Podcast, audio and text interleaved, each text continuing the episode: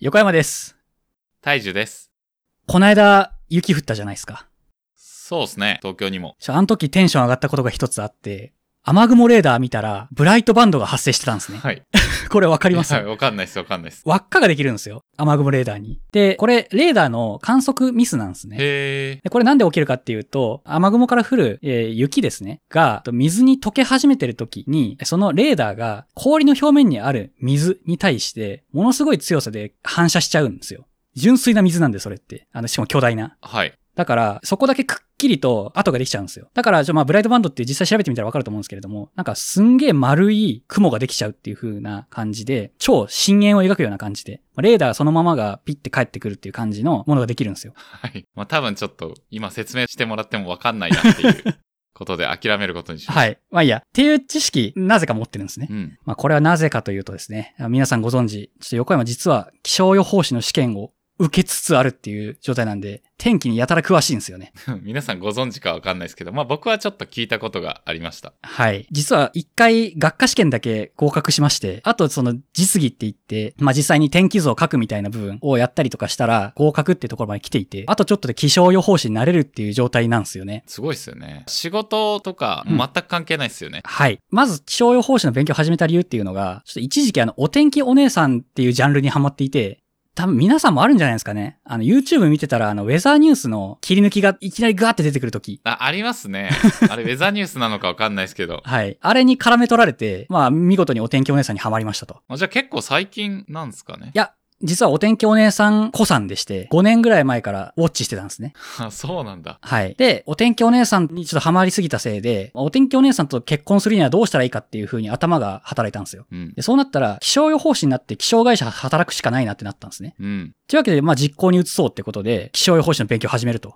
これがきっかけですね。なるほど。意外と目的意識があった。で、勉強始めてみたら、思いのほか普通に面白いんですねうんうん。気象予報の勉強って。気づいたらもうなんか何のためにやってるかよくわかんなくなってき て、あれ、なんで俺こんな必死に勉強してんだっていうのが結構迷子になる時期があったんですよ。うん。けどなんかもう、もはやなんか、どうでもいいやってなり始めて、何の役に立つかというよりかは、なんか勲章を取ってやりたいってその一心だけで勉強してましたね。気象予報士っていう勲章取れたらかっこいいっすよね。いや、もう最高じゃないですか。うん。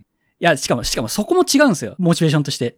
多分受かっても、まあ自慢は多少すると思うんですけれども、本当勲章のためだけにやってるって感じですね。自分の中での完結するプライドっていうことですね。はい。で、これちょっと思い出した話があって、この勲章感っていう話。大学受験も僕こんな感じでやったんですよ。あそうなんですね。僕はあの一応慶応大学受かったんですけれども、世間一般からしたら結構むずい受験じゃないですか。うん。エリート。で、ぶっちゃけ大学行ってやりたいことないんですよ。うん。だから、これ今の気象予報士と一緒で、別に気象予報士になったからって何か仕事に生きるってわけでもないみたいな感じの状態と近いと。で、そうなってくると、ここのモチベーション一体どこにあったんだっていうと、ほんとマジであの、この勲章取ったろ感だけでやってたんですね。うん。あ何かを成し遂げるときって、目的意外と関係ないんじゃねっていうの。勲章取れるかどうかだけで勝負した方が、なんかうまくいくんじゃないかっていうのを、この、まあ、気象予報を受けてたとき思いましたね。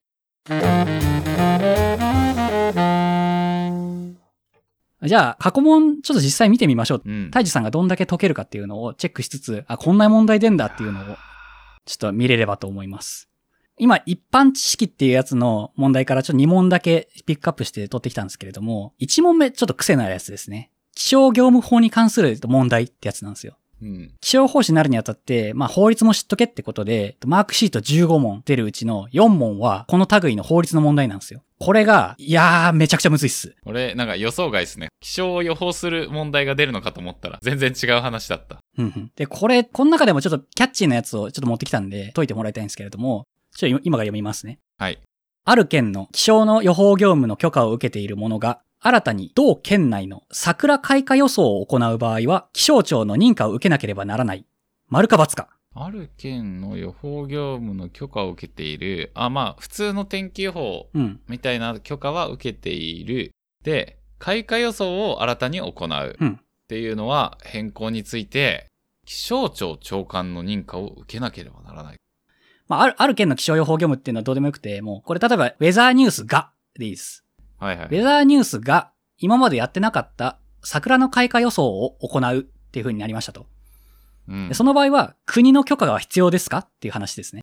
だから、えっ、と、問題の中心になるのはこの桜の開花予想っていうものです。なんとなく問題文かはらいいろいろなことを察するというか、 はい。ところでいくと、うん今回の問題について言えば桜の開花予想があの論点になってるんですけど、そうじゃない、普通の天気予報は多分気象庁長官の許可が、認可がいるんだみたいあ、な。もちろん、変な予報できないんでね。なるほど。はい。へえ、開花予想か。うん。まあ、だったら必要なんじゃないですか、やっぱり。違います。残おお念。違うんだ。桜の開花っていうのは、気象の現象じゃないんですよ。あ、そういうことただの植物の成長とかそういうのもじゃないですか。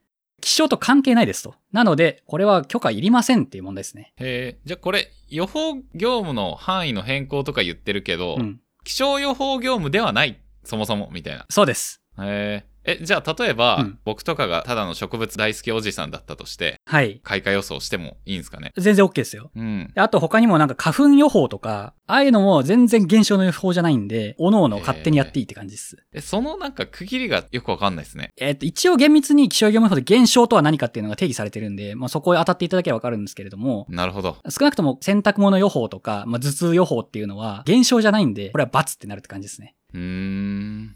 そんな感じで解くのがこの気象業務法に関する問題ですね。ここ落とせないんですよ。気楽にやる分には面白いですね。はい。まあ、あとはよくあるので言うと、あの、お天気キャスター、ニュースキャスターって気象予報士の資格なきゃいけないんだっけとかって話。全然いらないっすみたいな話ですね。ああ、そうなんですね。発表に関しては、えっ、と別にアイドルがやろうと、おっさんがやろうと、誰でも何でもいいっていうルールになってるんで、そこは引っ掛けでよく出ますね。うん。基本的にお天気お姉さんって、資格いらないにしてもうん持ってる人が多いんですかね、。そ、そうですすね。持ってる方がやっぱ箔がつくと思うんで、やっぱ目指してる人の方が多いし、うん。はい。これが、えー過去問の一つですと。じゃあ2問目。こっちの方があの、本ちゃんの気象の問題って感じなんで、台風に関する問題っす。うん。で、えーっと、まあ、河川部が引いてある部分が丸か×かって話なんですけれども、知らないとできないって問題なんで、まあ、こんな感じの問題が出るよっていうのを紹介するんですが、台風っていうのは作られるためにコリオリ力っていうのが必要ですっていうのを聞かれてますと。コリオリ力わかりますかねいやー、わかんないです。なんか聞いたことはあるのかもしれない。うんうんこれは、あの、地球がぐるぐる回ってくれてるおかげで発生する力なんですけれども、台風みたいな、ああいうでっかい円の形になる積乱雲の塊っていうのは、やっぱ回転力っていうのが必要なんで、このコリオリ力っていう地球の自転の力を、えー必要とするんですね。で、ここに対して丸か×かっていうのを解いているって感じ。うん。こんな感じで、台風っていうものに対する解像度をコリオリ力とかから見ないと解けない問題っていうのがあったりするんで、まあ、逆に、あれですね、台風に興味あるよとか、じゃないか。なんつったらいいんだろう。普段日常的に起きてるこう気象現象っていうものに対する、まあ、ものの見方っていうのは、この試験を通してぐっと上がった気がするんでね、受けた価値なくはなかったのかなって思ってます。これ、横山さんに聞いてみたいことが2つぐらいあるんですけど、はい。 1個が、もう気象予報とかって AI でなんとかなんないんですかっていう話。うん。で、もう1個が、ちょっと近いと思うんですけど、気象予報って、なんで、どういう部分で、こう、人によってというか、会社によってうん、予報の結果って変わってくるんですかっていうの、うん。どうなんですかね。いい質問ですね。もう池上明スタイルで行くんですけど、AI 使ってますと。はいはいはい。へえ。なんならこの業界って一番、そのビッグデータとか未来予知のアルゴリズムっていうのを作ることに関して興味があるジャンルなんですね。いや、めちゃくちゃいきそうっすよねう。ん。だから、データを集めるってことに関してはとにかく命をかけていて、1950年とかかな、もうほんと戦後間もない頃ぐらいにもかかわらず、データがどうしても欲しいっていうことで、富士山のてっぺんに気象レーダーを設置するっていう国家プロジェクトを実施するっていう感じ。へえ。そのくらいデータに敏感なんですよ。このデータないと全然、あの、予測が立たないとかっていうのに対して、まあアンテナを張れるというか、もあるし、実際それで国家を動かせるぐらいのプロジェクトにできるっていうような感じで、当時の実際のマジの技術者たちがしのぎを削ってた時期があるぐらいなんで、今言われてるビッグデータなんて、もうこの人たちからしたら多分、いや、それ俺らやってたわ、みたいな感じに思えるぐらい、ほんとデータには飢えてるっていうような人たちが多いような業界ですね。うん。で、それに伴って大量のデータが集まるんで、もうこんだけありゃ、えーっと、いくらでも予報できるでしょうってことで、いろんなアルゴリズムを開発して、いろんな地球のシミュレーションモデルを作ってみたいな感じをやって、今に至るっていう感じですと。ここ最近のディープラーニングみたいな、うん機械学習のパラダイムシフトみたいなところの影響みたいなのはあんまり受けてないんですかね。目下研究中だとは思ってます、そこに関しては。別にディープラーニングってほどのものを使う領域までまだ至ってないみたいでして、うーん簡単な機械学習っていうので、まあまずことを済んでますと。まあ一般的なそのアルゴリズムで1週間単位の予報っていうのは全然できると。けど、あまりにもパラメーターが多すぎるんで、気温だったり、太陽の位置だったり、湿度だったりみたいな感じのが多すぎるんで、初期値として設定したその値っていうものにあまりにもえー影響を受けやすいんですね。へえ。だから、どんなに精緻な予想アルゴリズムを作ったとしても、それがどんどん誤差が膨らんでいって、1ヶ月予報とかって絶対できないんですよ。うん。これはもうなんか人間とか人類全体の克服できない課題だと思ってて、なんかバタフライエフェクトって聞いたことないですかね ありますね。映画も見ましたよ。マジですかだからそれですよ。はい。ブラジルで羽ばたいた蝶が、まだバタフライがアメリカにハリケーンを起こすみたいな、そういうようなレベルで未来が予測できないってことが結構早々の段階で分かってしまって、なるほど。で、かつそれは絶対に克服できないっていうレベルでの複雑さを持っているからこそ、現代でも超長期予報っていうのはできないという感じです。この AI とか機械学習みたいな話、まあ僕割と素人なんですけど、うん。その身からすると、いやなんかその設定するパラメータをどうすべきっていうものもなんかいい感じに出してくんないのかなみたいな気持ちにはなりますね。はい。逆に言うと、その超長期予報みたいな話を今横山さんしてたと思いますけど、はい。短期1週間みたいなものに関しても結構揺れてる気はするんですよね。うん。まあそうですね。一週間レベルでも結構難しいですね。で、台風とかならまだいいんですよ。あの、進路とかって70%ぐらいの確率でうまく当てられてるみたいなんですね、あれ。いやでも正直、いやもうちょい95%ぐらいいかないの かなみたいな。素人身からすると。うんうん。それちょっと、あれです。地球を甘く見てる感じですね。なるほど。ど、そういうことか。地球がいかに複雑かっていうのが、多うん分昔の人がもう瞬時に把握したんだと思うんですよね。うんうんだから、どんなにデータ集めても無無理だっていう段階に今は、えっ、と、ぶち当たってるって感じです。だからアルゴリズムとかそういうレベルで解決できる問題じゃないですね、今は。にしても、最近は精度は十分上がってる、はいますね。うん。はい。で、あの、もう一個多分質問があったと思うんですけれども、えっ、と、何でしたっけ人っていうか会社によって予報結果が異なるのってどういうところでその違いが出てんのっていううんうん話。これはですね、あの、気象予報の歴史に関わる問題なんですけれども、もともと気象庁しか天気予報ってやってなかったんですよ。へえ。じゃあ気象予報士イコール国家公務員だったみたいな。あ、そうです、そうですね。気象庁しか天気予報できないっていう状態なんで、まあ、だからいわゆる研究とかっていうのがどんどん遅れちゃうんですね。うん。限られたリソースの中で全部気象に関わることっていうのをやんなきゃいけないってなると、パンクすると。だから徐々に徐々に民間に移行していこうってことで、だからそのために気象予報士っていうものが生まれたんですよ。うんうんうんうん。民間の人でも気象予報していいですよっていう資格として気象予報士が生まれたとう。んで、その気象予報の資格を持ってさえいれば、許可を受けさえすれば気象予報できるっていう状態になってくれたんで、各社がしのぎを削ってくれるっていう状態状態になったんですね。うん。俺の気象予報の方が稼げる、てか当たるからみんなこれ使ってねみたいな感じの会社がボンボン立つと。うんうんうんうん。で、そうなってきたら、やっぱ民間で戦わせた方が、より、なんだ、技術っていうのは発展するっていうことなんで、まだインテルと AMD が CPU でしのぎを削るみたいな、そういう感じですよね。なるほど。まあ本当にさっきパラメータが複雑すぎるみたいな話で、まあそこに関しては未だになんかどんなパラメータにすべきみたいな結構一元的な答えがないみたいな話だったと思うんですけど、うん。結構そこがイコールで各社秘伝のパラメータみたいなのを競ってる感じなのかなって思いました。そうです。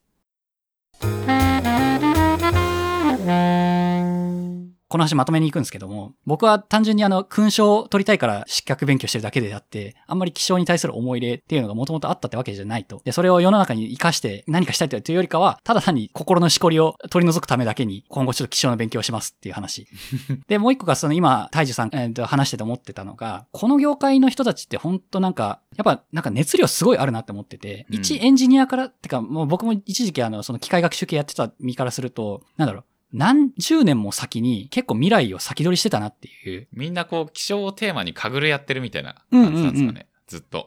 かぐるがちょっと伝わらないかもあれだけど、気象庁っていう結構お堅いイメージがあるような、まあお役所がのんびりとした感じで国家プロジェクトやってるんだなっていうようなイメージがあったところから、プロジェクト X みたいな感じで命かけて、もう気象予報やって、人々のその命を守ってるっていうようなものが、なん、なんつったらいいんだろうな、この、みんな結構ビジネスっていうか、なんだろう、ロマンを感じてこの業界に入ってるみたいなところもあるうんうんうん。ことですかね。 なんか役所仕事じゃないっていうか、あの本当にあの、日本の未来をより良くしたいっていう思いをちゃんとやることやって、それを実現してるっていうような、結構日本の中では珍しい業界なんじゃないかなっていうふうな思いで、この気象関連の、まあ歴史とかもちょっと一時期読み漁ってたんですけども、 すごい。ちょっと伝わりました。だから、かなり健全な業界ですよね。うん。なのでなんか、それも拍車をかけて勉強が楽しいって思えたのかもしれないです。うんうんやっぱり属してる人間の魅力っていうのが、お世辞抜きにも魅力的な人多いんで、気象業界楽しいなって思える一つですね。僕もちょっと興味湧きましたね。仕事とか辞めて、こう、なんか余生を過ごす感じで、ひたすら気象の勉強したいな。あ実際おじいちゃんも現場に、現場っていうかその気象予報士試験の、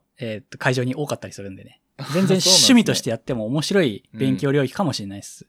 はい。えーっと、まあ、いずれにせよ、今年の8月、第何回だろうな。まあ、気象予報の試験があるんで、ちょっとそれに向けて勉強再開して、無事、この心のしこりを取り除くっていうのを今年中にやっときたいと思いますんで、皆さん応援をお願いします。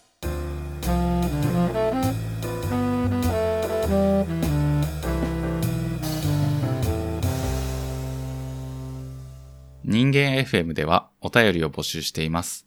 概要欄に記載の Google フォームまたは Twitter の DM からお気軽にお送りください。